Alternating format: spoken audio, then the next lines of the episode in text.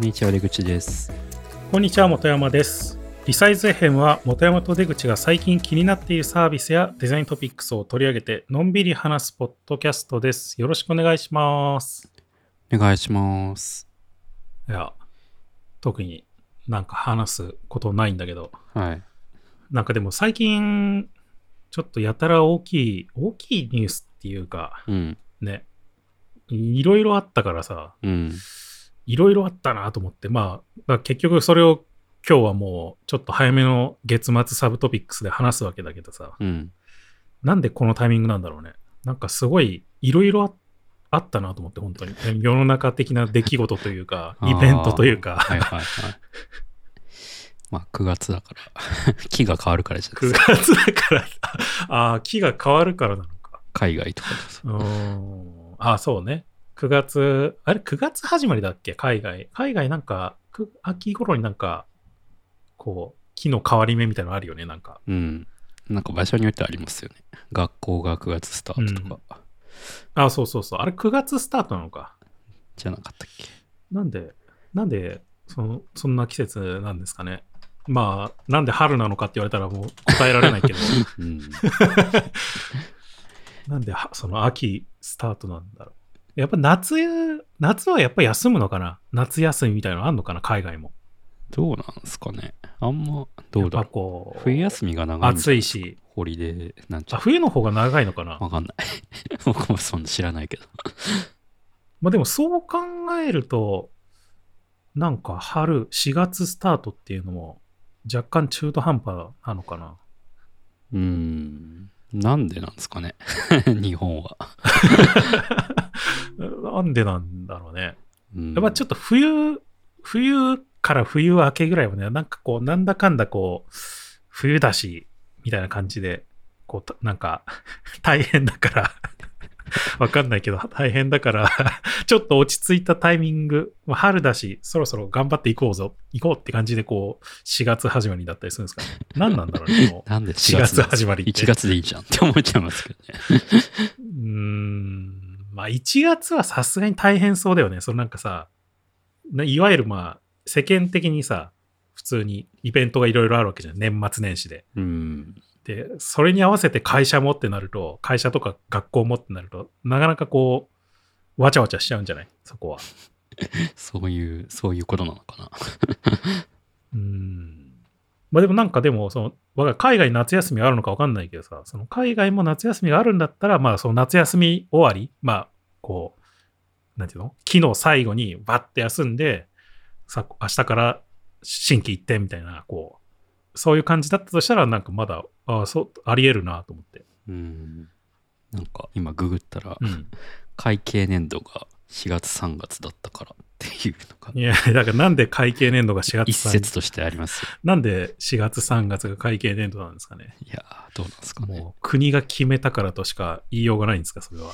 海外、海外っていうか、欧米の場合は農作業、農作業が7、8月に集中していたから9月始まりだっていう説がありますね。ああ、あ、でもそこはなんか一段落したからみたいな感じなんだ。うん。日本も最初は9なるほどね月だった説ありますね。ああ、そうなんだ。まあ何なんですかね。まあわかんないけど。何なんですかね。まあいいや。別にそんなの、どうでもいいからな、そんなことは。はい。という、まあだから9月 はなんかまあ重要イベント多いんじゃないですか？わかんないけど。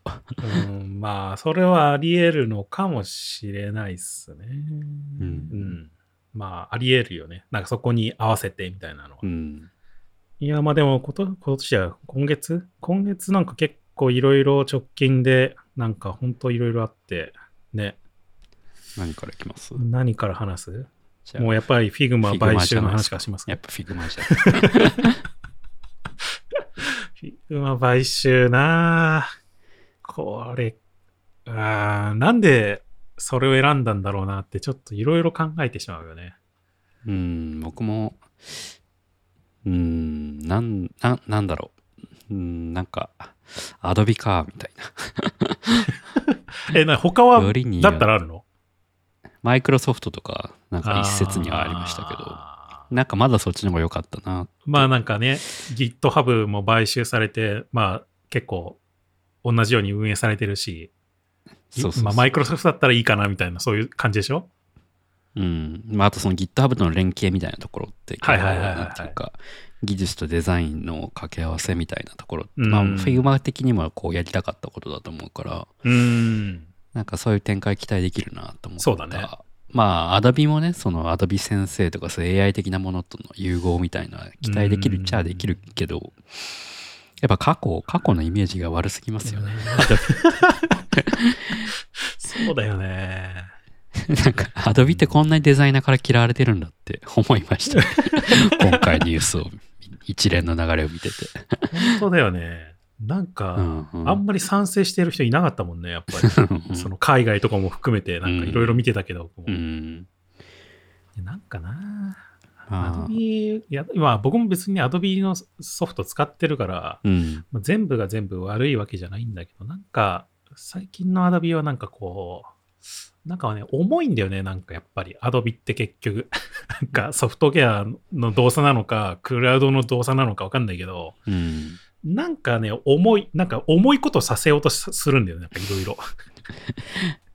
だそう、ヒグマがそうなっていかないかなっていうのがもいうや一番心配、本当に。一番こう、ネガティブなシナリオとしては、なんかこう、ブラウザーでこれまで、まあ普通に使えてたわけだけど、うんそのノンデザイナーも含めて、うん。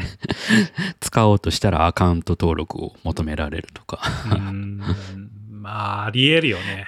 Adobe、Adobe のなんだっけ、あの、常駐するやつ、あれを入れろって言われるとか、なんか Adobe CC だっけ？そうそう。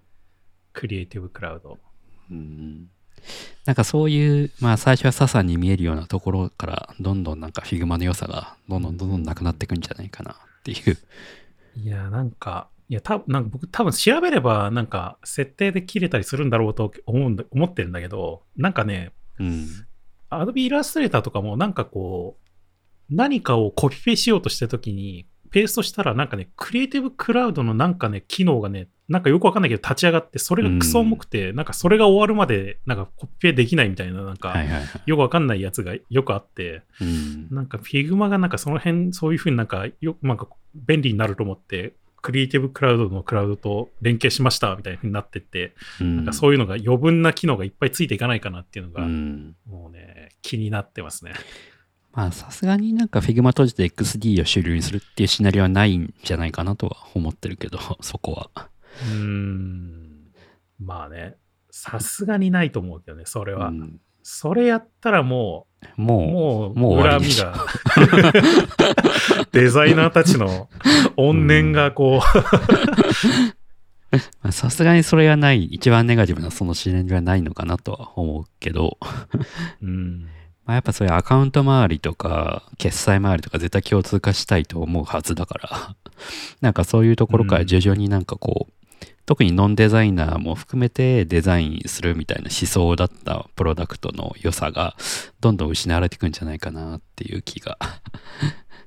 いやー、そうだよね。まあポジティブな面はその AI 的な話とね、なんかこう、うまいこと UI、UI デザインっていう面でもそういう AI 的な技術を使えるうん。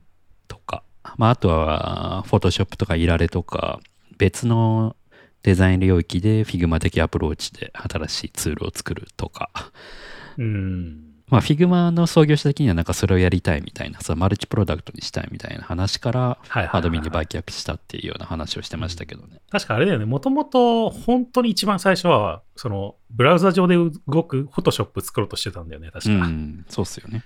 そっからちょっと、高機能な部分削って、うん、UI デザインに特化してったんだけど。うん。まあな？んか、まあ、そう、うん、いるのかな、そんなの、本当に。うん。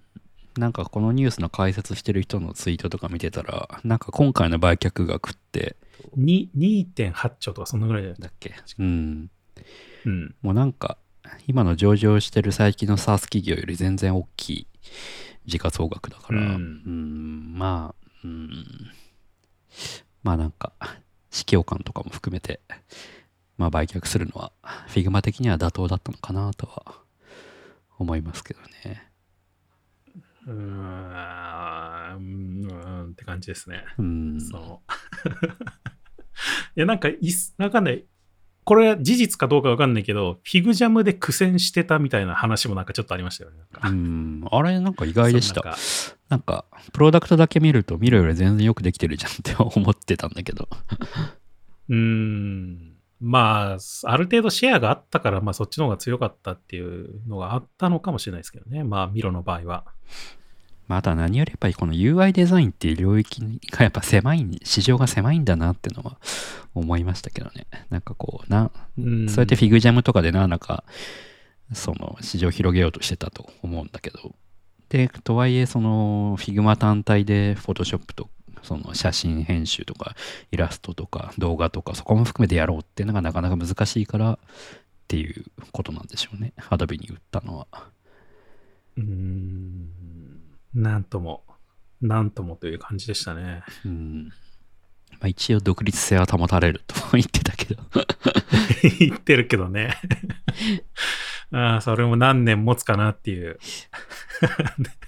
なんだっけ、なんかイ3、ラン4年ぐらい、うん、ロックアップみたいのがあったはずだから、はいはいまあはい3、4年ぐらいは 3、4年か独立性を保たれるのかな。うんもうだから早速あれだよね、なんか次の、まあ次の Figma じゃないけどさ、なんかまたちょっと違うやつをさ、いろいろみんな紹介し始めてるよね、なんか。うん。確か。なんかなん、なんかあんまりよくわかんなかったけど。まあなんか、社長の思いがどうあれ、一旦こうやって EXIT しちゃうと、絶対中にいる、その、優秀な人たちは、じゃあ次の会社ってなるのうんは間違いないから。だってさ、あれでしょ、うんなんか、あの、なんだっけ、日本のイベントにも来てたさ、なんか元マクロメディアのさ、あの、なんだっけ、ドリームウィーバーあたりのなんか、やつをさ、担担当してたというかさ、うん人もいるじゃないですか、確か。うんうん。ああの人、どういう心境なのかちょっと気になるよね、なんか。どう？いやーまあ、あれだけの額で売却できたら、本の字なんじゃないですか。まあ、お金はね、お金的な意味では。いや、いやーまあ、残念ですね。これはもうフレーマーに期待するしかないんですか？僕らは。まあ、アドビが変なことやってきたら、もう、フレーマーに非難しましょフ レーマう。ーなんか面白かかったのが、うん。スケッチが、なんか、独立したツールであるみたいなことを売りにして、なんか、ブログ書いてた、広報、広報記事書いてたけど、なんかそういう。スケッチもあがいてるね。うん、スケッチもなんかもう一回作り直したらいいんじゃないの？もう一回なんかもうブラウザーベースでややり直しますって感じで。なんか いや It's a great time to use sketch って言ってますよ、スケッチが。いやースケッチもなんかちょっとこじらせてるからな、結局。うーん。そうですね。アドビを倒す会社は出てくるのか。やっぱフレーマーなのかな、次は。頑張ってほしいのは。でもやっぱこう、マイクロソフトとか、なんかその辺の会社にこう、なんていうの、競合、競合となるような会社がやっぱ出てこないとなっていうか、うーん。競争が生まれないですよね。いや、なんかちょっとアドビが強すぎちゃってますよね、なんかこの領域。うん。それがな、なんか、なんともって感じで。なんか、Google にバイアウトされるとかもあ一時期結構よくあったけど、うんまあ、Google の場合、まあ、Google もまあ領域違うけど、いろいろなやつ、なんかプレイヤーと戦ってるからな、結局。うん。いやっぱ個人的にはマイクロソフトに行ってほしかったな。あーなんかね、割と最近、だから GitHub のことがあって以来、マイクロソフトの印象が良くなりつつあるよね。そうそうそう。うんそう VS コードとか使ってるし。うん。VS コードも、もともとマイクロソフトが作ってたのかな？ビジュアルスタジオを作ってて。うん、そうそうそうそうそう。で、多分アトムを参考にして VS コードになったと思うんだけど、うんうんまあそのアトムは結局クローズになっちゃったけど、まあでもそれでもなんか、なんだろう、正当、正当な進化というか、うん、なんか、なんかこう、そういう、なんかそれなんだろう、うん正当な競争がなく、なんかこう、アドビだからアドビの方を優先して、 Figma のなんか機能をクローズしますとかなると嫌だなっていう感じですよね。うん、そうだね。まあ、いよくよく考えると、でも Figma の構造、やっぱり、なんかよくできてんなと思ってたんだよな。その、例えばさ、画像を配置するとかでもさ、うん。まあ別に画像をまあポイって、なんかドラッグアンドロップで配置してもいいんだけど、なんかどっちかっていうとイメージとして、まず、なんかシェイプ、レクトのシェイプを置くみたいな感じじゃないですか。なんか。うん。で、そこに画像を入れるみたいな、なんか、まあそういう感じだったりもするんだけど、なんか、だまあそこが結構 UI デザインとか、そのなんか HTML じゃないけど、フロントエンドウェブの、うん。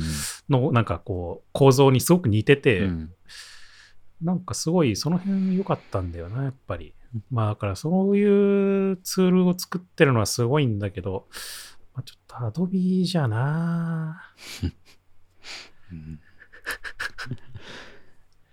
Adobe なんか重いんだよな。なんか重いんだよな、Adobe って。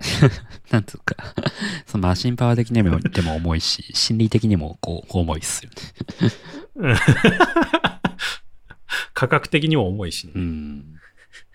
まあ価格も、なんかとりあえずは独立、今まで通りとでの価格で提供する、まあ無料プランもあるっていう話はしてるけど、まあそれもいつまで持つかなって感じですよね。うんやっぱなんかあの、なんかそういう、なんていうの？あの、解約しようとすると値引き提案してくるとか あるじゃないですか。アドビの。うん、あはいはいはい、はい。なんかそういうなんか、そういう姑息なことをこう、やった結果、どんどんブランドイメージが悪くなってんだな、アドビってっていうのは、なんかこう、今回の一連を見てて、すごい思いましたね。いや、なんか、いやなうん。いや、アドビ、本当重いんだよ。これ、なんかずっとそのことばっかり言ってるけど、いや、本当重いんだよ、なんかアドビってう。ん。マジで CC たずっと立ち上がってんのもなんかイラッとするし、なんか高機能じゃなくていいと思うんだよね。いや僕と Figma はか、やっぱそこ軽快さがな、重要だったんだけどな。僕とか UI デザインのツールしては使わないから、基本的に。フォトショもイラレも使わないから、うんなんかもう、うんあの常駐ソフトが本当鬱陶しくて。いや、いいとこもありますよ。そのフォントがいいろいろバンドルされてるとか。はいはいはいはい。うんいいとこもあるんだけど、で、なんか、まあ、技術的には確かにすごいなって思う部分もいっぱいあるんだけど、うん。にしては、こう、動作が重くて、大変なんだよな、使うのが。そうですね。まあなんで、希望と、希望的観測としてはなんかこう、Figma チームにフォトショーやいられをこう、作り直してもらうみたいな。いや、ありえないでしょ。ありえない。絶対ないでしょ、そんなの。いや、でも、マルチプロダクトやりたいって言ってるから、Figma の人は。いや、本当かな、それ。もうなんか、夢を託すみたいになっちゃってないかな。大丈夫かな、そうう。ん。あとはアドビに任したみたいな感じで、こう。まあ、うまいことそこら辺がこう、うまく、Figma と Figma 社と Adobe 社が 融合されるといいですけどね。うーん、そうね。でも XD どうなるんですかね？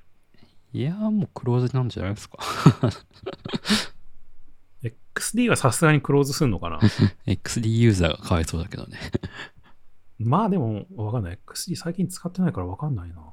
うん。XD がずっと生き残り続けてたらもう Figma もしかしたら危ないかもしれないよ。そうなんか、どっかのタイミングで XD になってるかもしれない。うん、まあさすがにないでしょうと思いたい、それは。はいっていう暗い話をしてしまいましたが。っていうかさ、なんか、出口くんのカンペに載ってないんだけどさ、うん。なんか、まあ買収じゃないけどもう一個大きい話あったじゃん。大きいっていうかまあ、ん？なんか前理が閉じるっていう。ああ、そっか、それも今月か。それも最近でしょ、うん。前理、前理やめますっていうやつ。いや、あれもなかなか世知辛い話ですね。っていうか。あれ、確かにあれは世知辛い話だったね、なんかうん。いや、あれはまあ完全にもうなんか、司教感があるんだろうなっていう気はしますけどね。うんまあまあまあまあまあ。まあ、でも、ちょっとどこで儲けたのかよくわかんなかった。いや、多分儲けてないんじゃないですか。そんな大々的にあ、は。儲けてないのあれ。多分。うん C 向けにはそうだよね。課金してないと思うから、今やってたとしたら、うんその B 向けになんかデータを同行するとか、マーケティングの支援とかそういうことじゃないですか。うん。いやー、あれも残念ですね。やっぱロケーションサービスはやっぱ難しいのかっていうのは思っちゃったな。うーん、そうだね。まあだからなんか、うんいや、どうなんだろう。C 向けになんかこう、有料課金要素をなんか入れていくとかってあるんですかね。うんこういううんでもやっぱ、でゼンリーとか、やっぱスナップの対象としてるユーザーって結構若い層だから、まあお金ないんはいはい、はい。ですよね、特に。ああ、はいはいはいはい。まあじゃあやっぱ広告入れていくしかないみたいな。うんでもあのプロダクト、なんか普通のザ広告っていう感じではなさそうだよな。なんか、うん、そうだね。まあ、溶け込ますのが難しそうだよね。うん。なんかコミュニケーションで、しかもロケーションでってなると、やっぱ難しいっすよね。難しそうっすね。ツイッターみたいにね広告差し込んでみたいなわけじゃないからね。うん。難しそう。ロケーション縛りで広告、まあ自由に出せないからね、なかなか。うん。難しいな、それ。まあだからなんかわかんないけど、例えば LINE アットみたいな感じで、こう、B と B 向けの広告をうまくこう、なんていうの？そのコミュニケーションに入れ込んでいくっていう感じとか、うん、まあなんかわかんないけど、クーポン配るとか、なんかそのあのスマートニュースみたいなやつ？とか、はいはいはいうんなんかそういう方向性しかないんじゃないですか？いうん。ゼンリーもな。や、でもなんか、最近、最近じゃないか。なんか、リニューアルし、リニューアルだっけ、うんなんか、バラッとか、ガラッとか割つと、うん、最近だったと思いますね。あれいつだっけ？1年ぐらい ?1 年以内ぐらいにやってましたね。だよね、うん去年、去年末ぐらいだっけ？だったかな。やっぱりこう、気の変わり目なんで、いろいろこう、整理がされてってる感じなんですかね。うん、そうっすね。まあやっぱ、うん、なんか経済状況が悪くなっていってんだな、どんどんっていうのは感じますけどね。あーあー、まあ、それもあるだろうね、やっぱり。なんか、世界的な経済の。まあ、 Zenly に関しては多分そうじゃないですか。やっぱ、うん、まあね、スナップだし、ね。スナップ、の、うん、株価もあれそうだし、うんだからスナップですら、まあ、 Zenly を持って、持ち続けてる余裕がなくなってきたっていうことだから、まあ、スタートアップには厳しい、世知辛い話ですね。だから、 Figma もわかんないですよね。1、2年前、2、3年前の状況だったらまだ続けてたのかもしれないし。いや、どうなんだろう。でも、そんな、 Figma 苦しい。まあ Figma 自体は経済的に苦しいとかないでしょ。苦しいとかはないと思いますけど、いや、なんか、いや、上場をってこと考えると、ああ。その上場のタイミングと、うん、今の市況感をってことを考えてたんじゃないですか。わかんないけど。なるほどね。だったら売却選んだ方が、時価総額的にも良かったっていう話なんじゃないかなっていう気はするけど。なるほどね。いやー、残念。残念でした。残念でしたってことないか。残念でしたってことは別にないんだけど。まあ、今後も頑張っていってほしいですねっていう感じです。そうっすね。僕らも多分使い続けるんで、基本的に。そうですね。はい。あとは、まあ、あとはアップルのイベントありましたね。ああ、アップルのイベント。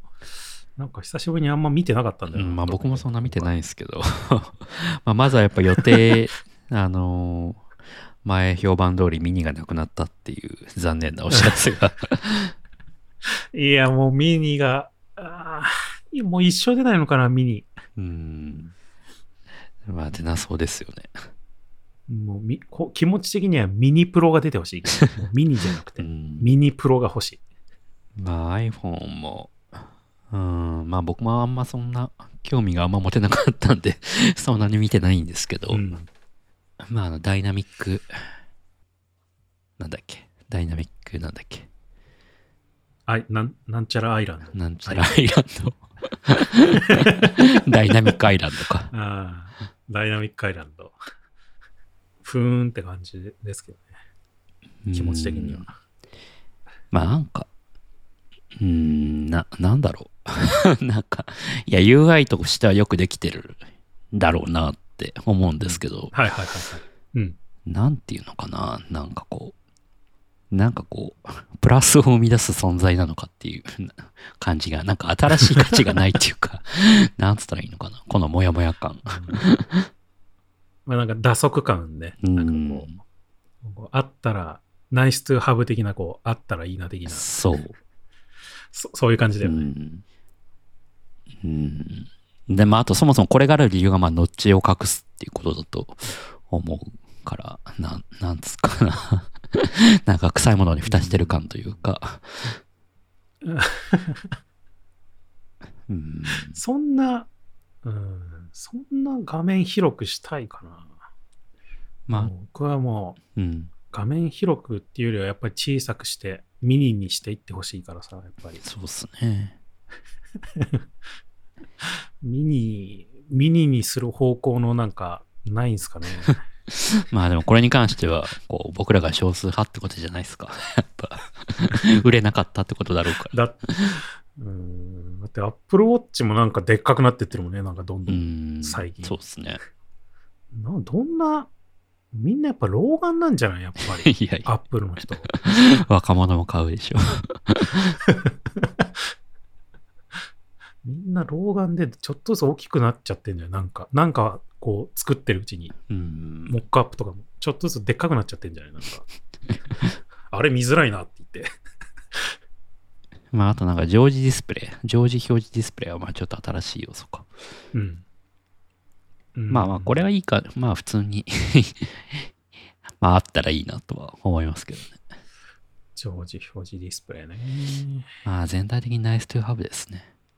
うん。ナイスハブ感否めないよね。か確かあんまり、あの、ハードウェア的なスペック変わってないっていう話もなんかどっかで見た気がするけど、ちょっとあんま詳しく見てないんで、うん。もしかしたら嘘かもしれないけど。まあなんかレンズは大きくなったみたいな。うーん。なんかそういう細かい調整みたいなのばっかだよな。久しぶりですよ、僕。その、だいたい2年サイクルで買い替えてんだけ僕ど、もそうっすよ。iPhone は。今回も買わないかと思ったのに、久しぶりだよ、もう、うんそのもう2年目も見送るっていう。まあちょっとバッテリーへたってるから、はへたってきてるから、買い替えたい気持ちも多少はあるんだけど、まあ今じゃなくていいなっていう感じですね。なんかでも流れ的にはもしかしたら SE になる可能性あるよ、ミニが。そうっすね。いやまあもう SE でもいいかなって思っちゃった。こういうのを見ると。いやなんかこのままもうナイストゥーハブの進化しかしないのであれば、なんかもう別にハイエンドのモデル買ってる意味がないっていうか。まあまあ、わかる。うん。でもミミニというか、あの SE も結構スペック高いし、ね。最近のやつは。そうなんですよね。そうだよね。うん。いやーこのままなんかこう、スマホはこうな、なんつうか、ナイストゥーハブな感じになっちゃうのかな、どんどん。なんかどっかでこう、一気にパラダイムが変わるような何かがない、ないのかな、もう。うーん。あんのかな？まあ、このまま見たら SE ですね、僕は。まあ SE、僕も SE になるかもしれないな。あんなんかとはいえ、Android に変えようというモチベーションもないしな。なんか、ナッシングフォンとかも気になってはいるけど。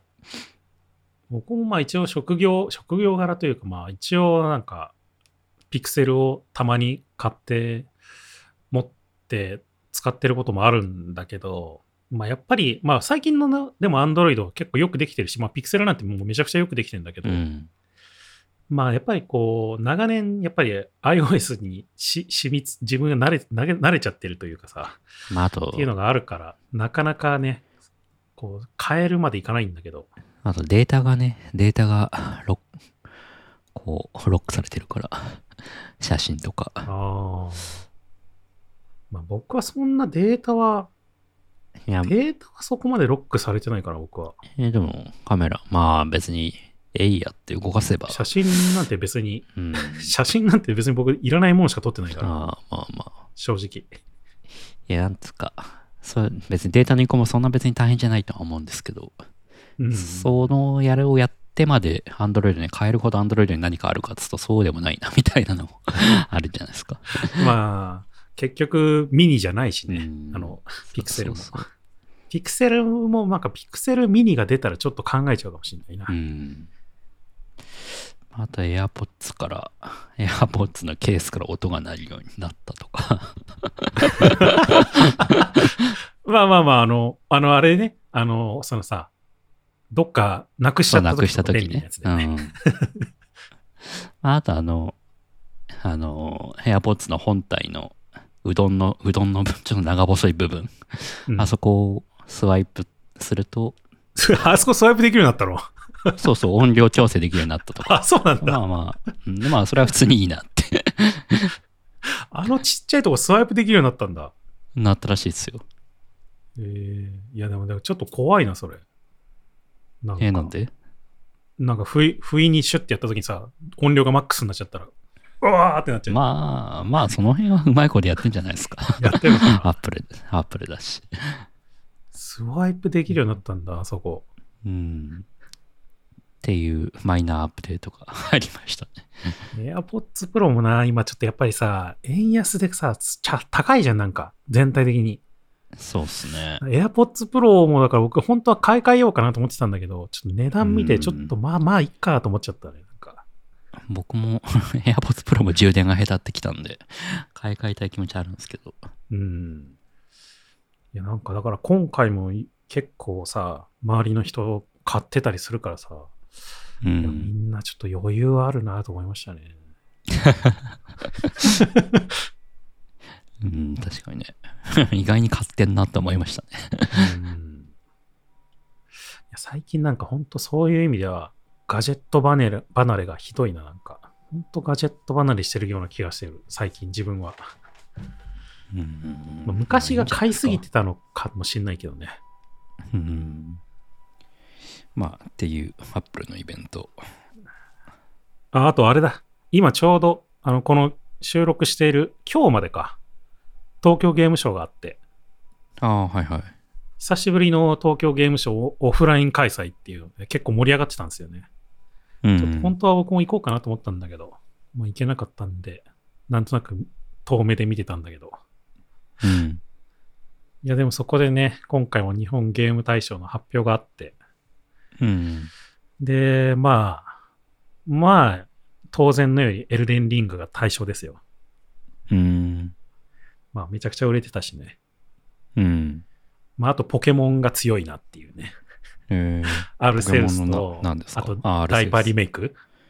はいはいはい。なんかその、その辺のみ、なんか二つがめちゃくちゃいっぱい賞を取ってたけど、うん。まあでもやっぱり、個人的にはまあ桜井さんファンとしてはね、やっぱりこう、ゲームデザイナー賞？ゲームデザイナー賞だったっけ、なんかそんな感じの賞、うん。がもう見逃せないわけですけど、今回は、なんか、インスクリプションっていうゲームうん。なんですけど、出口くん知ってます？かこのインスクリプションって。いや、知らないです。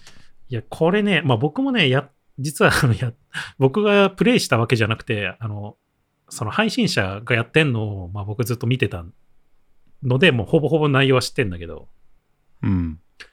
インスクリプションのゲームを選ぶあたりが、やっぱもうセンスいいなと思いましたね。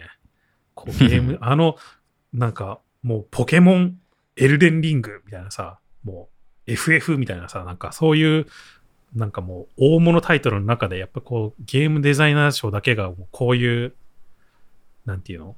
すごいもうインディーズっぽいゲームを選ぶっていう、いや、ここはセンスいいなと思って、本当。なんかインスクリプションってゲームは、まあ、あんまり喋るとネタバレになるんで、あんまり喋れないんですけど、うん。なんか序盤は、なんかボードゲームをやるゲームみたいな、まあ、カードゲームみたいなゲームをやるゲームみたいな感じなんですけど、うんずっ。と。まあ、それを進んでいくとまたいろいろ物語が進展していくっていうゲームで、いわゆるなんかね、メタフィクションって言われてるジャンルのゲームなんですよ。メタフィクションってわかります？いや、わかんないです。メタフィクションっていうのは、まあゲームそのものが大体フィクションじゃないですか。まあその中、世界っていうのは。うん。その中にもう一個フィクションが含まれているっていう、なんか、ジャンルですね。メタフィクションっていうのは。うんうん。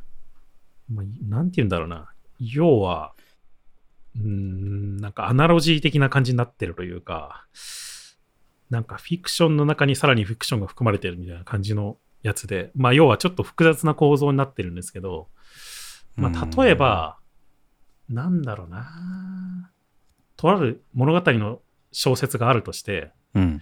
その小説を読んでたはずが、だんだんそれを小説を読んでたのが、その、書いてる人の視線にな、視点になっていって、みたいな感じで、こうなんか、多重構造になってるってことですね。なんかこうへえ。まあそんなような感じのジャンルなんですよ、メタフィクションっていうのは。うん。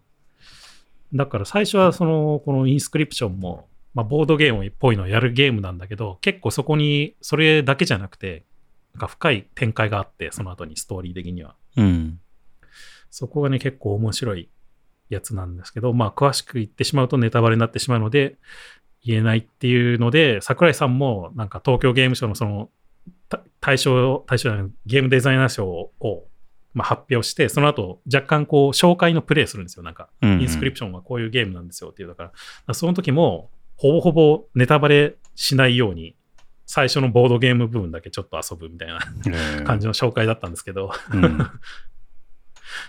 いや、でもこれはね、本当面白い。ストーリー的にはめちゃくちゃ面白いゲームなんで、なんか、機会があったらやってみて、まあ、PC かな？確か。Steam かなんかでできるんだったっけな？スクリプションは。ゲームなんで。まあ、一人用のゲームですけどね。もうなんか、インスクリプションって検索するともう考察とかいろいろ出てくるんで、あんあんまり見ないようにして、こう、やれないといけないけど。なるほどね。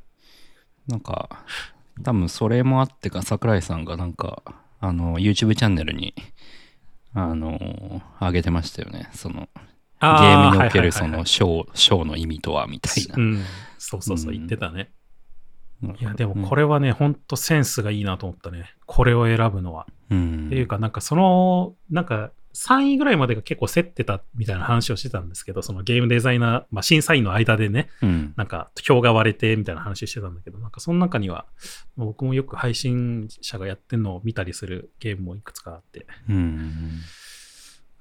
まあでもインスクリプション選ぶのはいいなと思ったね。うん。これ選ばれるのいいな。てか、やっぱりゲームデザイナー賞は本当毎年いいのを選んでるなと思うね。なんか、うん毎年センスがいいのを選んでるよな。てか、でも去年はあれだっけ？マリオカートかなんかでしたっけ？あの、なんかそういう話したような気がしますね。実際に走る AR 的なやつ。うん。はいはい。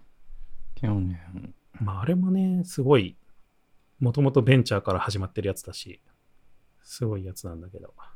ああ、でも去年やっぱそうですね。マリオカートライブですね。うん。ゲームデザイナーズ賞。で、2019年とかが、アストロボット、え PSVR のゲームか。あ、ゴロゴア、ゴロゴアとかもね、実証されてますね。うん。あ、インサイドとかね。やっぱいいゲーム選ぶよな、やっぱゲームデザイナーズ賞は。Life is Strange。対象とかはやっぱなんかこう、メジャーなやつなんですね。大体。うん、大体メジャーなやつですよね。まあ、結局なんか、票で選ばれたりするから、ある程度。うん。票のパワーがあるから、な人気作とか、まあ、有名なやつが強くなりがちですよね、やっぱりどうしても。んうん、まあ、星のカービィとかもあったね、そういえば。ディスカバリー。うんもね、いいゲームでしたね。うんやっぱポケモンが強えんだなと思ったね。まあ、アルセウスは新しい。でもめちゃくちゃ強いとか。あーまあ、リメイクも選ばれるんですね。そうそうそう。リメイクでもこんな強いんだと思って。まあちょっと季節的、季節というかまあコロナ禍とかそういうのもあったのかもしれないけど、にしては強いなと思ったね。うん。いやでも今年も結構、今年っていうか来年か。来年も結構すごい感じになるんじゃない？この辺、優秀賞は。スプラトゥーンとか。スプラトゥーンがあるでしょ ?FF があるでしょ？ゼルダもあるし。あ、ゼルダは入るのかな？入らないんじゃない？入らない。来年分には。ううんん。確かあれ、4月、3月あたりの締めだから、今年の4月から来年の3月までに発売されたやつだと思う。うん。でも FF のクライシスコアとかね、FF7 の、うんその辺とかは入ってくると思うんで、今後、来年もすごそうだなって思いながら。スイッチばっかですね。スイッチ確かに多いね。でも最近やっぱりスチーム増えてきたよね、だいぶ。いや、てか PS5 が どうなんだ PS5 なんかいろいろオワコン感が流れてきてるよね。なんかうこう、ん。ハードとしての。誰も買えないままオワコンになるっていう。でもしまいにはそうゲーム作ってる人がもうオワコンって言い始めてるような感じもしてきてるからさ。うん。なんか、なんだっけ、なんかのタイトルが、その PS4 も出す予定だったけど、PS5 だけにしますみたいなこと言ったら、なんかすごいこう、ブーイングみたいな感じになったみたいな、なんか、うん。そういうムードみたいな。いや、 Steam がやっぱ強くなってきてるよな、日本も。だいぶうん。そうねエルデンリングの売り上げもほとんど Steam だしな。 Steam Deck も東京ゲームショウで発表されてましたね。発表されてたっていうか、まあ発表はずっとされてんだけど、日本初上陸みたいな感じで、うん。なんかあの、スイッチみたいなやつで、 Steam ができるやつね。うん。試しにやれるブースができたりとかしてましたよ。えー、え、いつ発売なんですか、それ。もう日本で買えんのかな？買えた気がするけどな、確か。あ予約予約みみたいなのできるのかな？できますねうん。そうそうそう。まあちょっと高いけどね。まあでも PC 買うようなもんだからね、 Steam Deck なんてほぼほぼ。うーん。ああ、なんか全然話題が変わるんですけど、うん。ちょっと前に話題になってた DNA の統合報告書っていう、なんか IR 資料かな、これはいはいはい。があるんですけど。で、これがなんか結構デザイン的にもなんかちゃんと作られてて、そのグラフィックって意味で見た目的にもね。はいはで、内容的にもなんかこう、なんていうの？そのプロダクトを何やってるかもそうだし、なんかこう、技術戦略みたいなことも書いてあったりとか、で、あとなんか会社のガバナンスみたいな話、その IR, IR 的な、い。うん。とか、なんかこう、すごくよくできた資料で、なんか DNA って、あ意外にこんなことやってんだっていうのが、こう、なんかすごくわかりやすく伝わる資料でいいなと思ったっていうやつがあって、うーん。なんか意外にこう、今ってライブ配信の事業とか結構なんか売り上げでも結構な割合占めてんだなとか、うん。まあそれこそね、もうテーマさんが昔やってたイリアムとかも入ってますけど、はいはいはまあ、あとなんか、あの、ベイスターズとか、ベイスターズも結構、まあそこそこの売り上げ占めてんだなとか、い。ういん。やなんか、こういう IR 資料とかもちゃんとデザインされてて、あ、なんかデザイナーがそういうこともやれる、そう、なんだろう、ちゃんとそういうところにもちゃんとこうデザインリソース使おうとしてる会社なんだなっていうのが よく伝わってきて、なんか普通にいい資料だなって思ったっていう小ネタです。なんかでも DNA、ああ、そうか。まあ、そりゃそうか。なんか完全に昔のイメージとは全然違う感じになってきたんだな、やっぱり。あそうそうそう。僕もそれを思ったんですよ。なんか昔のその、あの、モバゲーのそうそうそうそう時代のイメージとか、あとあの、いろいろあの、なんだっけ、メディアをいっぱい立ち上げてた時の、イメージ。もともとだってね、オークションの会社だったもんね、確か。そうそうそう。うん。携帯でオークションみたいなできるの、モバオクみたいなやつ。確か。うん。ゲーム、ほぼほぼもうなんかゲームメーカーみたいになってきてんだな、最近。うん。割とやっぱなんかこう、し5年とかぐらいのスパンでなんかこう、稼ぎ頭を結構変えてる会社なんだなっていううん。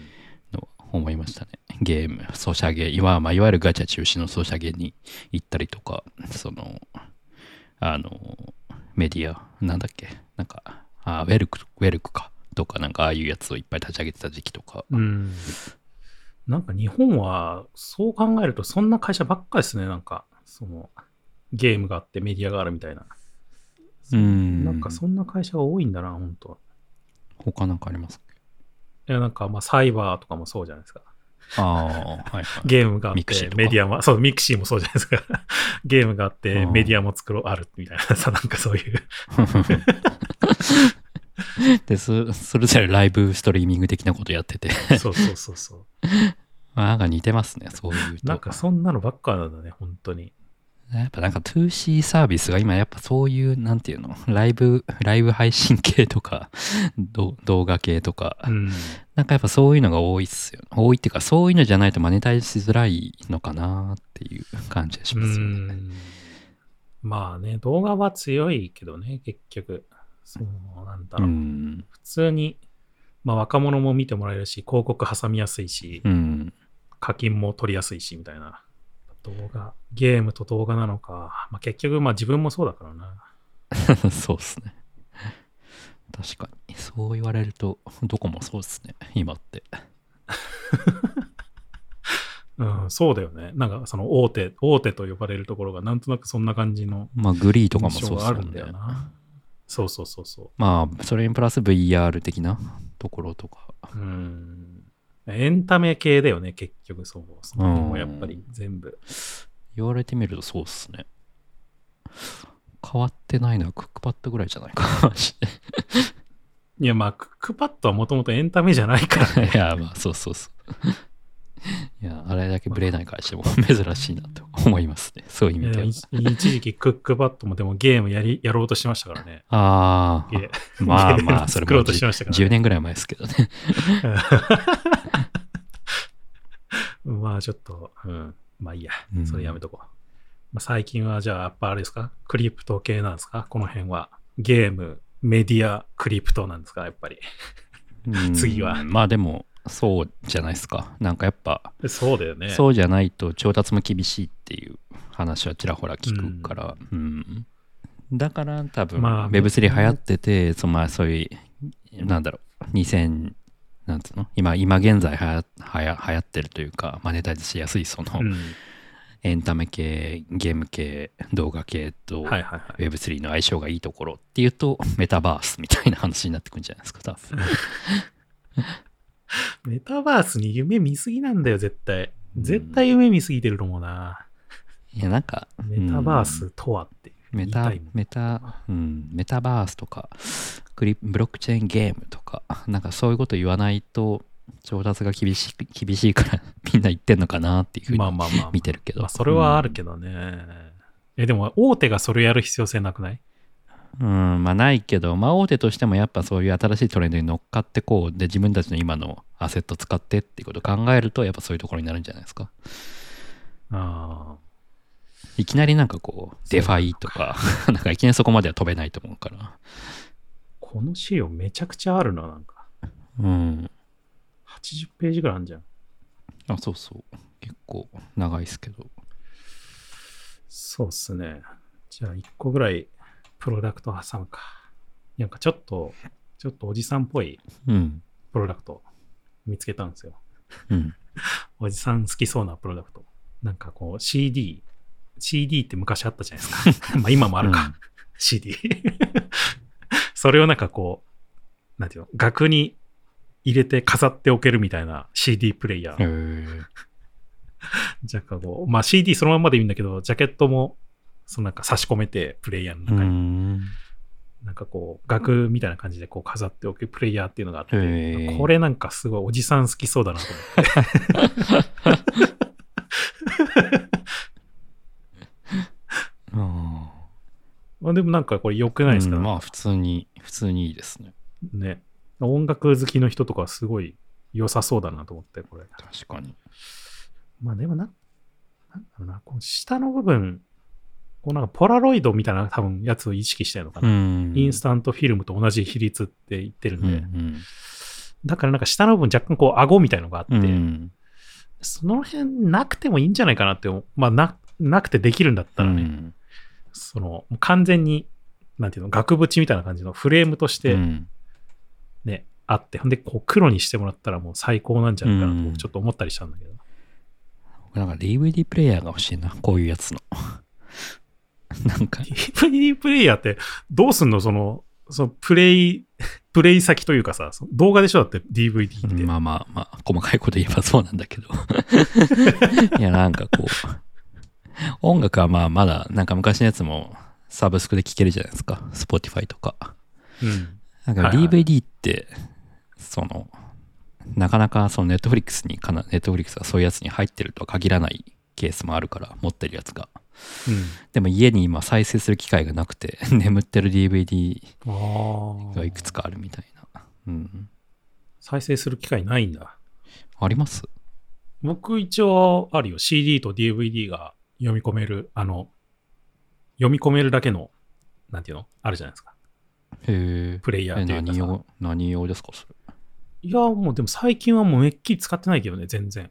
昔は、やつ。そうそう、昔はたまにこう、ツタヤとかで借りてきて、その、うん見るとかあったから、よくそれで見たりしてましたけどね。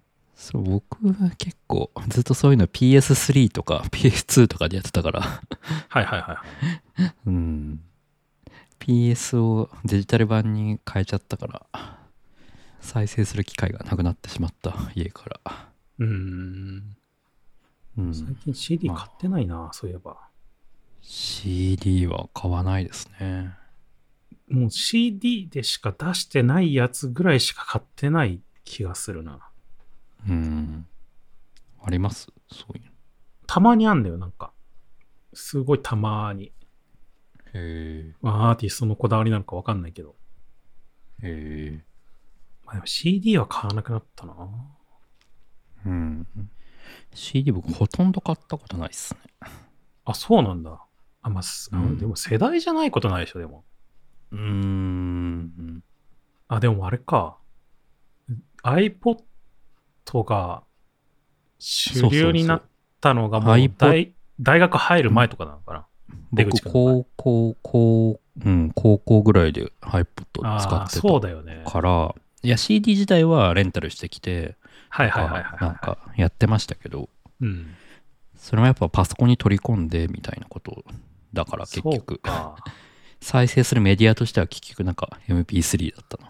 高校時代は MD だったからな。完全に。MD に入れてたわ、いっぱい。CD 焼いたりはしてましたけどね、よく。はいはいはい、はい。CDR とか。うん。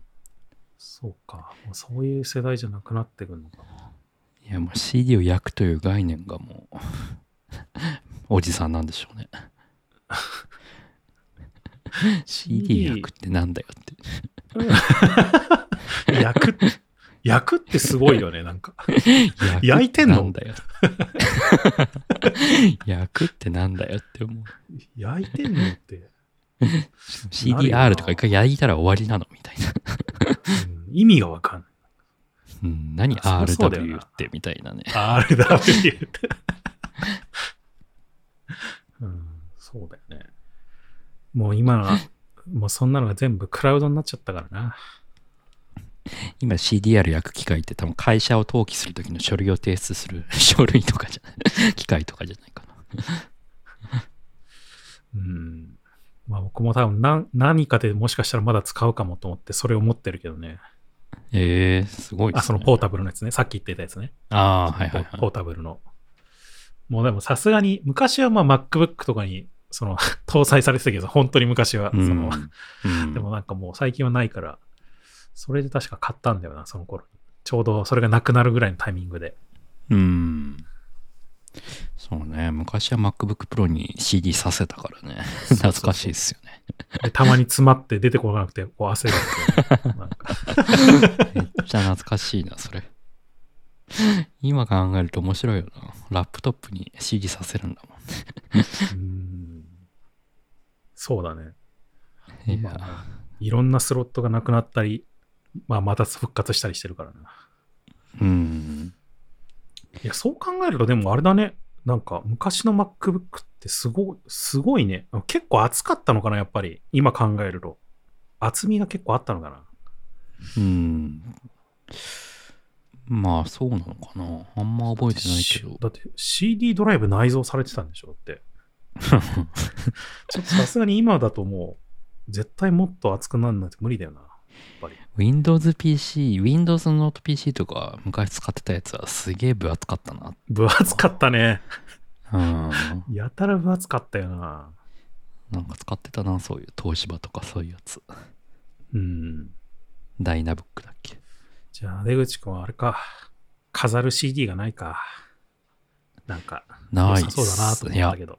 探せばあるけど、ない。飾りたいと思う CD がないでしょ。うん、ないかも。ううん。おじさんに刺さるプロダクトなんだろうな、多分これは。若い人には全く理解ができないプロダクトなんだろうな。いや、まあでもレコードも一緒だもんね、結局。まあ、レコードは逆にっていうのがあるのかもしれないけど、もしかしたら。でも今でもこうレコード版出すアーティストとかいるじゃないですか。いるいるいる。うん、不思議ですよね。なんか、一周回ってみたいな。一周レコードは逆にでも一周回って人気があるんだよね、なんかちょっと。うん。あとなん CD かもそうなるのかな。レコードって、まあ、CD も、まあ、そのジャケットアートってあるんだけど、しレコードってさ、もうその版自体がでかいからさ、そのうん。ジャケット自体もでかいじゃないですか。だからなんかその飾ってもすごい見栄えするみたいなさ、そういうので買う人もいるんだよね、結構。うん逆に CD の方が先になくなってレコードの方が残ったりとか するのかもいや、あり得る。る。全然あり得ると思う、それは。だって、うんレコードの方がまだこうね、そのアナログいいって、アナログなんか思考の人たちはさ、やっぱりレやっぱりレコードでしょ、LP でしょみたいなさ、そういう感じじゃないですか。うん。だから、レコードは生き残り続ける可能性あるよね。その CD はなくなっても。うんそうっすよね。うん。ていうか CD、CD 再生してる人今時いるのかな？まあ、いるんじゃないですか。いるのかな？いないかな。だいぶいなくなったんだろうね、でも。さすがに。車とかではいるんじゃないですか、再生してる人。いや、もうでもさすがに減ってきてるでしょ。まあ、いるとは思うけど、もちろん。うん、なんか、でも昔でもあれだわ。うちの母親の車に僕よく借りて乗ってたけどさ、その CD もさせない、カセットしか流せないっていう車だったから、カーステレオで、うん、いめっちゃカセットを、カセットに録音してたわ。やーカセットはないけど、確かに CD なんで焼いてたって、そうだ、車で流すために焼いてたなって そうだよね。あるよね。ね。そういうのあるよね。うん。Bluetooth でつなぐとかできなかったから。できなかったもんね。うん。で、なんかちょっと進化して、なんかあの、なんだっけ、あの、シガーソケットになんか 刺すよね。ああ、はいはいはいはい。あるあるある。とかそうそうそううんあの、なんかね、ラジオ、ラジオなんか電波で流せるやつ、ね。そうそう。そうそうそう。そういうやつとかね。それ持ってたわ。てか、もう今も多分あるわ、ちょっと僕。それ、うんそれ系のや使っつ。てましたよね。懐かしい。うん、これもう完全におじさんにしかわかんないトークになってきた。やめよう、もう。30代で。はい。じゃあまあ、クリプトの話しますか。今、今時の話します。はい。まあやっぱ今月は一番大きいのは、マージされ、ザ・マージですね。イーサリアムのね。うん。イーサリアムの、えーイーサリアムのコアアル、まあ主に変わった点が、まあ、イーサリアムのコアアルアルゴリズムうん。のその、プルーフ・オブ・ワークっていううん。やつがプルーフ・オブ・ステークってやつに変わって、まあ主にマイニングが廃止されたっていうような話なんですけど、うん。で、まあ、9月15日に結局行われたんですけど、まあ、なんか、何事もなく、なんかし、本当に無風な感じしれっで。となんか終わったっていうか、ね。しれっとした感じだった。これ、冷静に考えるとすごいことだなと思って、なんかダウンタイム一切なしで、確かにねこう、うんなんていうの ?AWS で動いてたものを、マイクロソフトの Azure に変えるとか、そういうレベルの話、もっとかもしれないけど、うんうん。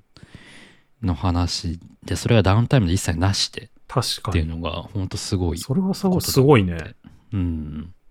変わったの？みたいな感じだったもんね。そうそうなんか。そうそうそうそう。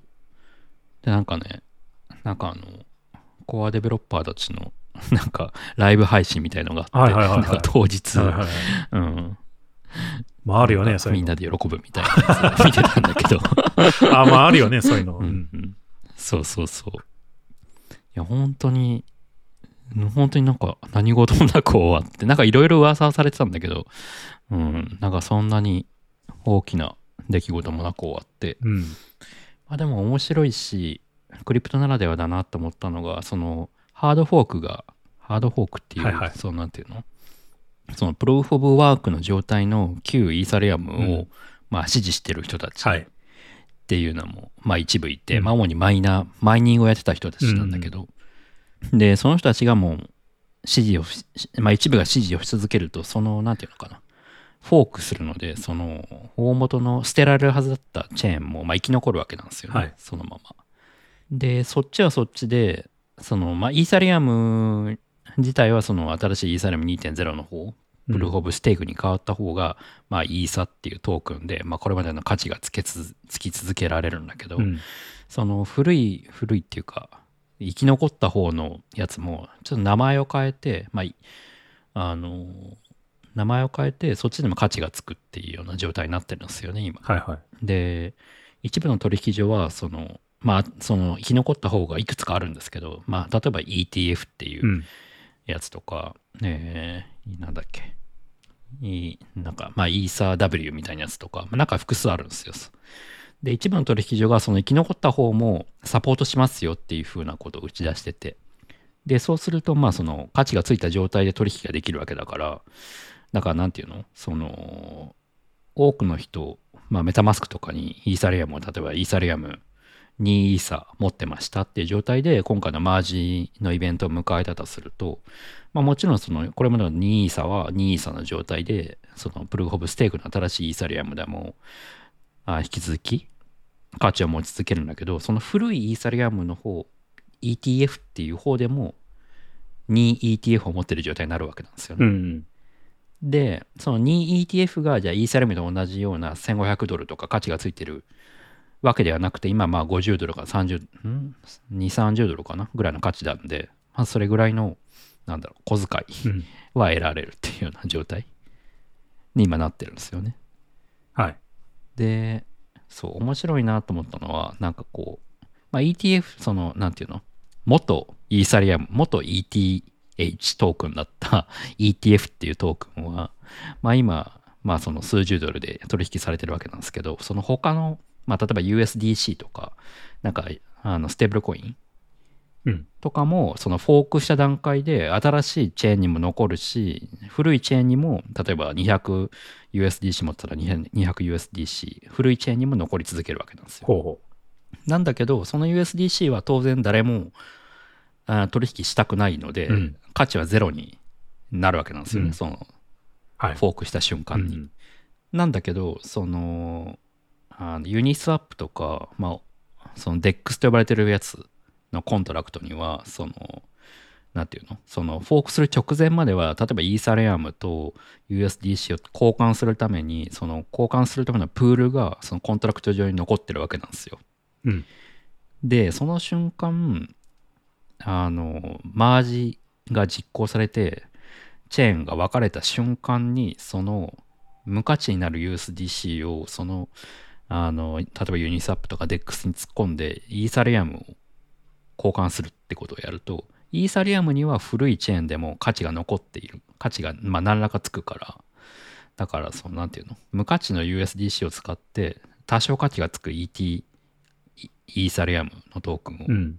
引っ張り出してきて、で、それで、まあ、その引っ張り出してきたイーサリアムが ETH っていう、はいはい。その古いイーサリアムですよっていう名前に変わるから、で、それで、あの、それをサポートしてる取引所にそれを持ってきて、それを交換、あの、US、あの、価値がついた状態、あドルに変えるっていうようなことをするっていう人が一部いて、はいはいはい。なんか、まあちょっと、うん口だとすごい説明しづらかった、分かりづらかったかもなんですけど、まあ要はなんかこう、そういうイベントを利用して投機的にそういう、なんかこう、クリプトの性質を使って儲けようとするっていう人がまあ結構、まあ今いたうんいたりして、まあ、陶器というか、ハックだなんよね。かそういうの、そう、陶器ではないよね。なんか別に悪い投機ではなハックだよね、やっぱり。うんどっちかっていうと。まあ、その古い、いその、なんていうの、ふ捨てられるはずだった、その、うんフォークされた古いチェーンに残ってるイーサリアムが名前を変えて価値がつくっていうのは、まあ、ちょっと投機的ではあるんだけど。はいはいはい。うん。まあ、でもそ、それを利用して、その、なんとか儲けようとするっていう、その姿勢が、なんかすごくクリプト的だなって思って、うん、面白い、面白いなと思ったっていう。なんかそれって技術的なこと分かってないと、投機的なマインドだけでは儲けられないんですよ、まあまあまあそれって。うん。なんかその姿勢をなんとかやってやろうっていう人が多いっていうのが、なんかすごいクリプトっぽいなと思って、うん、面白いなと思ったっていう。うん、まあなんかそういうようなイベントがあり、まあそういうような狙い、そういう、まあ何らか儲けでやろうみたいな人たちはまあそういうような動きをしてたんだけど、まあ普通の一般ユーザー的にはまあ何事もなく無風に終わったっていうのがこのマージイベントですね。うん。なんも、うんまあなんか若干下が、価格が下がったりとかしてたけど、そんなにね、まあこれはマージイベントまでが盛り上がって、うんマージイベントが終わったから売られるっていう、うんまあなんかよくあるやつだと思いますけど。うんまあ状況的にね、あんまり良くないのは変わんないからね、そのなんか、まあその、うんイーサリアムがっていう話じゃなくて、その全体的な、世界的なマーケットとしてね。うん。うん。いやーなんかこれはまあ、めでたいイベントですね。そうですねまあなんかとはいえ、ガス代がじゃあこれでめちゃめちゃ安くなるとか、うんそういうわけではないんですけど、あ、まだ安くならないんだ。まあそ、それはまた別の話ですねそうスケーリングはまた別の話なああ、のでそうかそうかそうか。まだまだアップデートはどんどん続いていくんですよ。はいはい。でまあそのなんか前哨戦として、まあ、一番の山場を今超えたっていう感じ。いや、まあね、確実なステップを積んで、インフラにうんステップアップしていってるっていう感じはするけどね、イメージとしては。だからうん。まあ、あとは、その、なんか環境問題でうんぬんみたいな難癖が つけられづらくなったっていうのもありますね、うんうんイーサリアムは。まあ、だから、すごく大きな一歩だけど、まあ、地味な話、地味な一歩では、なんなんていうの、その、ユーザーメリットがまだ見えない、見えづらいっていう意味では、地味ではあるんですけど、うんうんまあ、でもすごく大きな一歩で、まあ、それを、これをなんかこう、まあ、さっきも言ったダウンタイムなしでやるっていう技術力の高さは、やっぱイーサリアムのコミュニティってすごいんだなっていうのは思いましたね。うん。なんか、ちょっと興味があるのはさ、なんかこういうイーサリアムの動向とかをさ、このビットコイン信者たちはどういう風な目線で見てるのかなっていうのは、なんか若干気になるなって思ってんだけど、ああ。ジャック同士率いるねビットコイン信者たちは。まあ、うん。ビットコインの売りとしては、まあ一つは、まあなんといっても、実用化された初めての仮想通貨それそれにしがみついてる感じするけど、それはなんか、あと二つ目は、その、新あた本当の意味で分散されているっていうう。ん、はいはい点。まあまあ、それもイーサリアムは、は、まあやっぱビタリックとか、はい、イーサリアム財団とかコンセンシスとか、なんかまあそういうビッグプレイヤーが何人かいたりするので、うん。まあその2点かな。まあだから、まあビットコインは、まあやっぱりその最初に言ったその最初のプレイ、最初のトークンであるっていうところ は、まあまあどうやっても崩せないわけだから。いや、もうなんか苦しいよね。それだとしたら。ちょっと。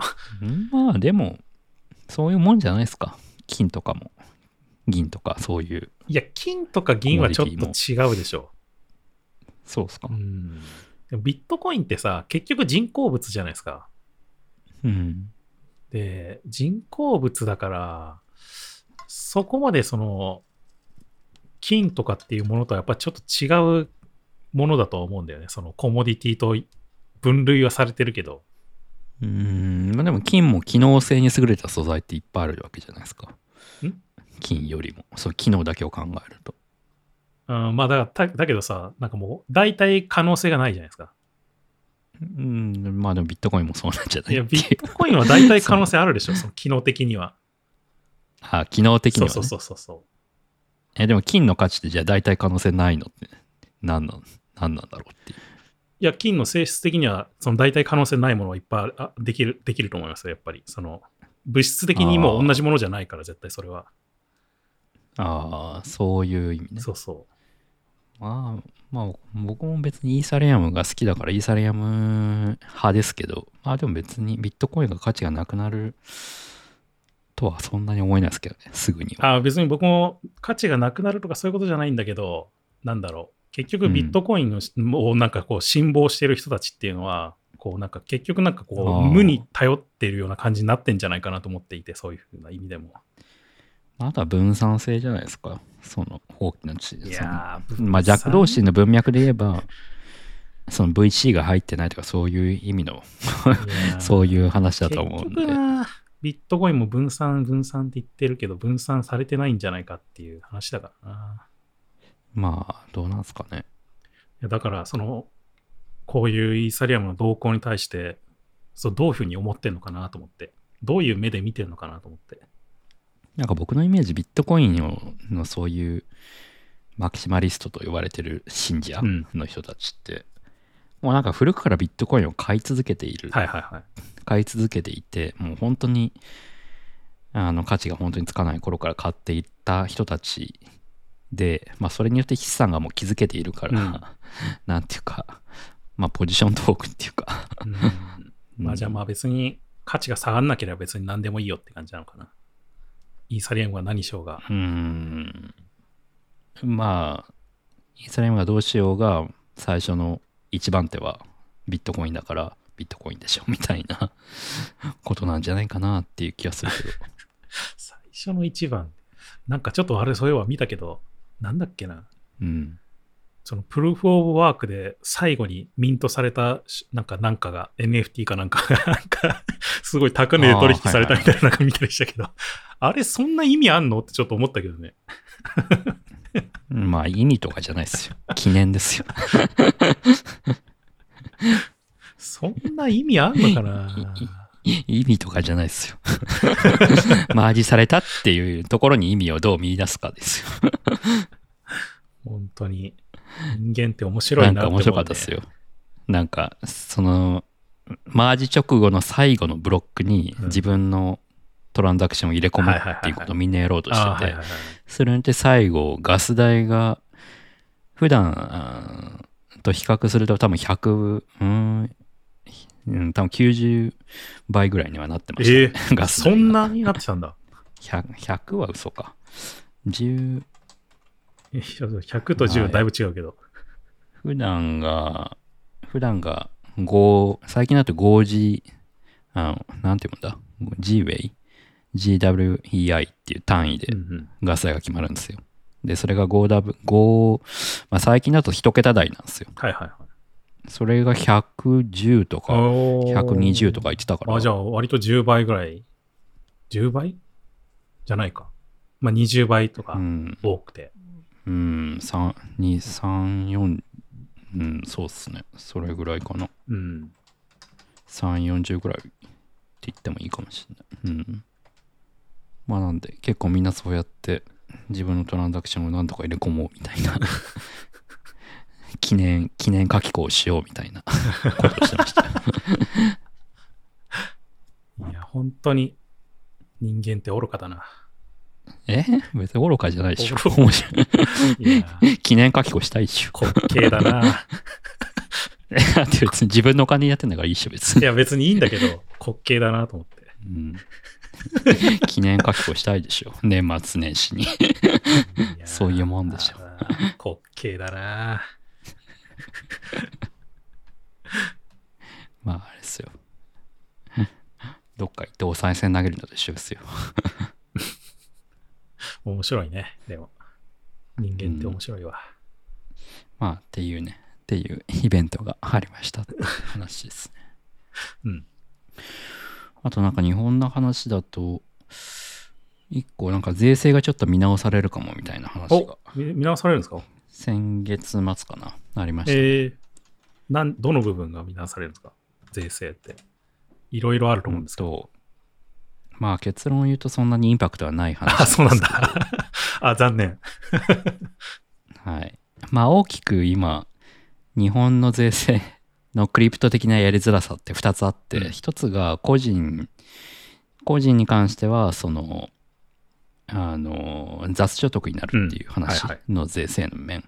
まあだから、普通の FX とか株式とかは全部、ざなんつうの？損損益うん。損損益を合算できるうん。ですけど、雑雑所得になるとそれができないので、まあ、だからどんだけ赤出しても、その自分の例えば事業所得とかと損益通算できないっていうようなうん。ことがあるんですけど、まあそっちは一切変わらずですと。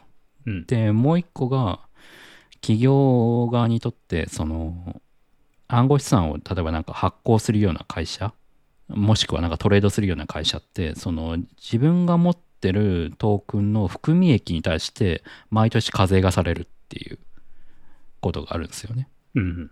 だからなんかこうわかんないけどなんか株例えば株持ってて株にすごい含み益が出ててもそれに対して課税されるってことはないんだけどトークンの場合はそれがされるっていうことになってるんですよ。あれ？今そうなんですか？で今そうなんへですよ。えあ、そうなんだ。それがあるからまあ実質的に日本でやるこ日本でか法人立ててなんかそういう暗号資産周りのことをやることができないあ、あ、それ法人,、まあ法人の話か。ほ法人の話ですよ、あ後者の場合あ、それはうんそうだね。確かに。それはあると思う。確かに。で、まあトレーダーとかその短期で売買する人にとっては別に年末年始年末で含み益で課税されることはいは持たないからうん基本的に、だから別にトレーダーとかは法人立てた方がその含み益の課税の対象になりづらいし損益も通算できるから、うんそのあの法人立った方がいいってことになるんだけどそのトレーダーじゃなくて自分たちでプロダクトを作って例えば自分たちでトークンを発行してみたいなことをやるような会社はい。の場合って自分たちで例えばなんかリサイズトークンを発行したとしたらそれに対してそれがどっかの取引所でやり取りできるよう取引できるようになった瞬間にゼロから価値が生まれるわけでそれがもう含み益になるわけなんですよね。うん。でそれそれが基本全部課税されちゃうんでまあまあまあ、そうね。だから資産になるからね。そうだからそれってねなんかまあおかしいよねっていう話なんですよね。うんうん。その100億円分発行トークンを発行したとしたら50%例えば自社で持ってましたじで残り50%は売却しましたって場合自社で持ってる分に対して課税されちゃうからじゃあ売却したらいいのっつったらそれそうするとガバナンスできなくなっちゃいますよねみたいな話うんになるので、まあ、売却しても結うん局、まあ日本だと売却益とか出ちゃうからね。多分。そうそうそうそう。まあ厳しいよねっていうような話。で、まあだったらまあ別にそもそもグローバル相手にやるケースがほとんどだから、だったらまあシンガポールなりドバイなり行った方がいいよねっていうことで、まあどんどんどんどんみんな海外うん。行っちゃうっていう。の中で、それがその自社で、今回の税制の見直しで自社が発行したトークンに関しては課税の対象外にしますっていうようなああ、はいはいはい。まあまあ、とり見直しがとりあえずっ入ったってていう。話。うん まあ、うん。なんだけど、まあ、大きな一歩ではあるんだけど、でも結局、なんなんだろうな、イーサリアムのプロダクトを作ってる会社だったら、うん自分たちのトークンも発行するし、イーサリアムも当然保有するわけなんですよ。うん。それって、普通にデ例えばコントラクトにデプロイするときにはイーサリアムが必要だったりとか、うん。まあ、あとはすることもあるし、まあまあとは、その、自分たちのトレジャリーのマネジメントの観点でも別に自分たちのトークンだけじゃなくて、他のトークンもちゃんと持とうみたいなのって、まあ普通の発想だから、だから結局その自分たちのトークン以外も含めて課税されるのであれば、まああんまり意味がないよねっていう。ああ、うんそうか。結局、だから自分たちのトークンじゃないものの含み益に関しては、課税されちゃうからそうこれまで通り課税されちゃうからそうか、そうか。うん、なんつうか中途半端っていうか、うん、それはなんかちょっと違うな、確かに。うん。ん含み益がとか言われちゃうとな。そうそそれはだってね、為替がとかって言われちゃうのと一緒だもんね、それ。う。うん。為替で。まあ、なんかよくわかんんないですよね。この含み益に対して課税されるっていうのが。なんか、昔ちらっと見たのは、なんか結構日本ってこういう仮想通貨前提とした税制ができたのって結構世界的にも早かったんですよね。はいはいはい。で、なんかそれがその時は結構取引所がこういう仮想通貨関連の企業だとメインだったから取引所を前提とした税制をなんか組んでしまって、それがなんかこれにつながっているっていう話はちらっと聞いたことあるんだけどうー、ん。うん、まあ何にせよまあ早くもうこの含み益に対する課税っていうのは全部撤廃したらいいのになっていう感じなんですけどねうーん。そうだね。そこ。まあ、うん、なるほどね。そこをやってやっとスタートラインに立てるみたいな感じ。そこにやって初めてスタートラインに立てるんだけどでもそもそもその仮想通貨の場合グローバルので相手にやることになるからそもそもだったらもうドバイとかもう無税だし法人税とかもないし、うん。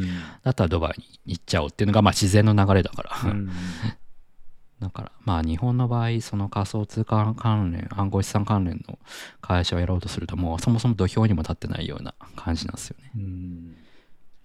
まあ、税金、うん、なるほどね。税金取りたい気持ちも分かってきた。